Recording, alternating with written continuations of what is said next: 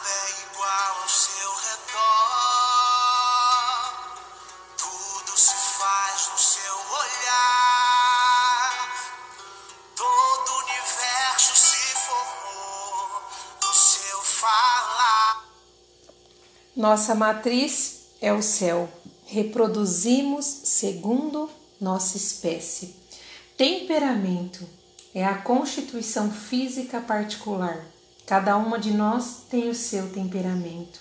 A busca é para que venhamos ser amorosas, alegres, pacificadoras, longânimas, benignas, bondosas, cheias de fé, mansas, equilibradas. Só isso. Nosso temperamento tem que estar alinhado com a vontade do céu. Olá, mulheres. Eu sou a Juliana Elaro. Estamos finalizando essa semana de devocionais com esse tema Disse Deus, é, onde nós venhamos interpretar, né, a voz da criação. E Deus fez os animais selvagens de acordo com as suas espécies, os rebanhos domésticos de acordo com as suas espécies. Gênesis 1, 24.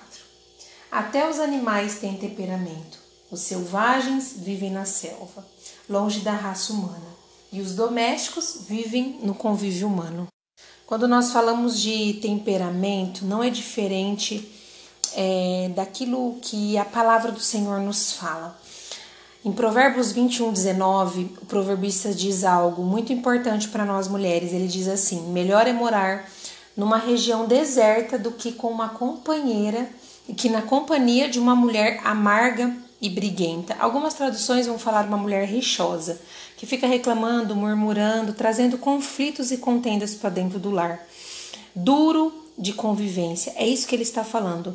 É como os animais selvagens que precisam do seu lugar, pois eles são selvagens, eles não são domesticáveis, eles são perigosos, eles são agressivos, então eles precisam da selva. Esse é o habitat deles. Já existe os animais domésticos, que são domesticáveis, que são mansos, que são de fácil acesso, que você ensina e eles aprendem.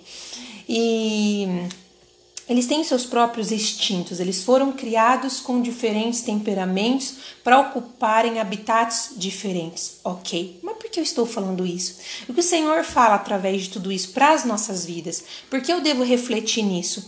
Porque eu devo refletir que existem animais que não estão prontos para conviver no âmbito social. Eles precisam do seu espaço, como eu disse, porque eles são agressivos.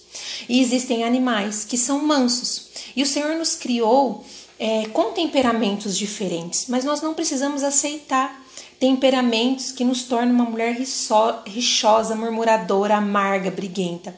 E eu sei que no fundo nós damos o que temos, uma sobrecarga daquilo que recebemos. Nós somos um PC limpinho quando nós nascemos, um bebê. Um bebê não tem mazelas, não tem traumas, não tem feridas.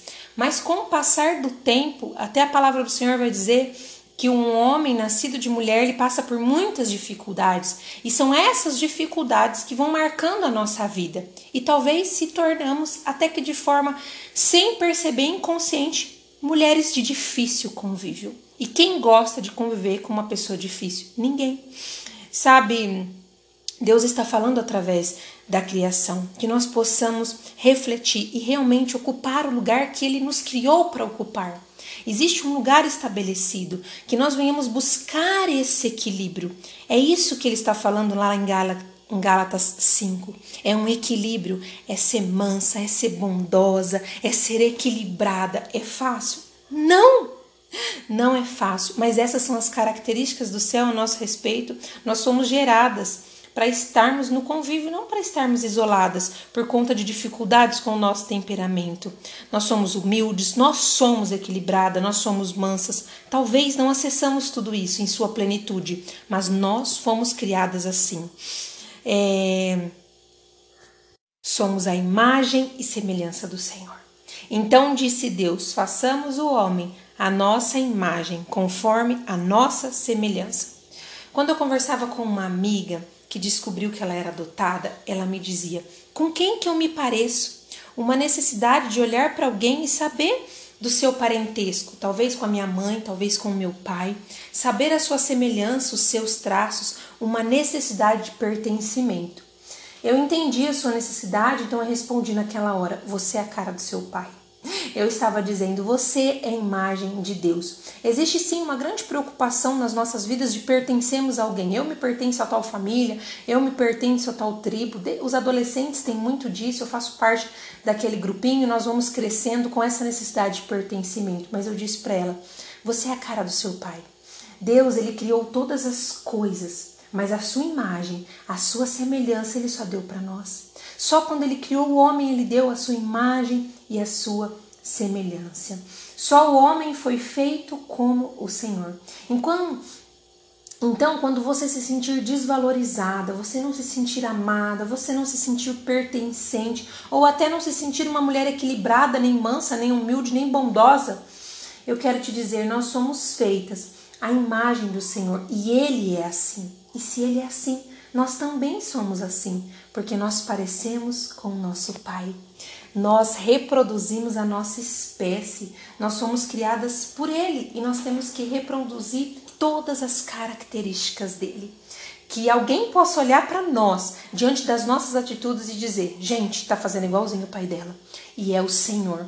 Porque às vezes nós falamos isso para os nossos filhos: ai, puxou para o pai, principalmente quando faz algo errado. Nossa, puxou para o tio, enfim para alguém do, do seu parentesco, mas que as pessoas possam ver em nós semelhanças de Deus nas nossas vidas. Fique com essa palavra. Tenha um final de semana abençoado.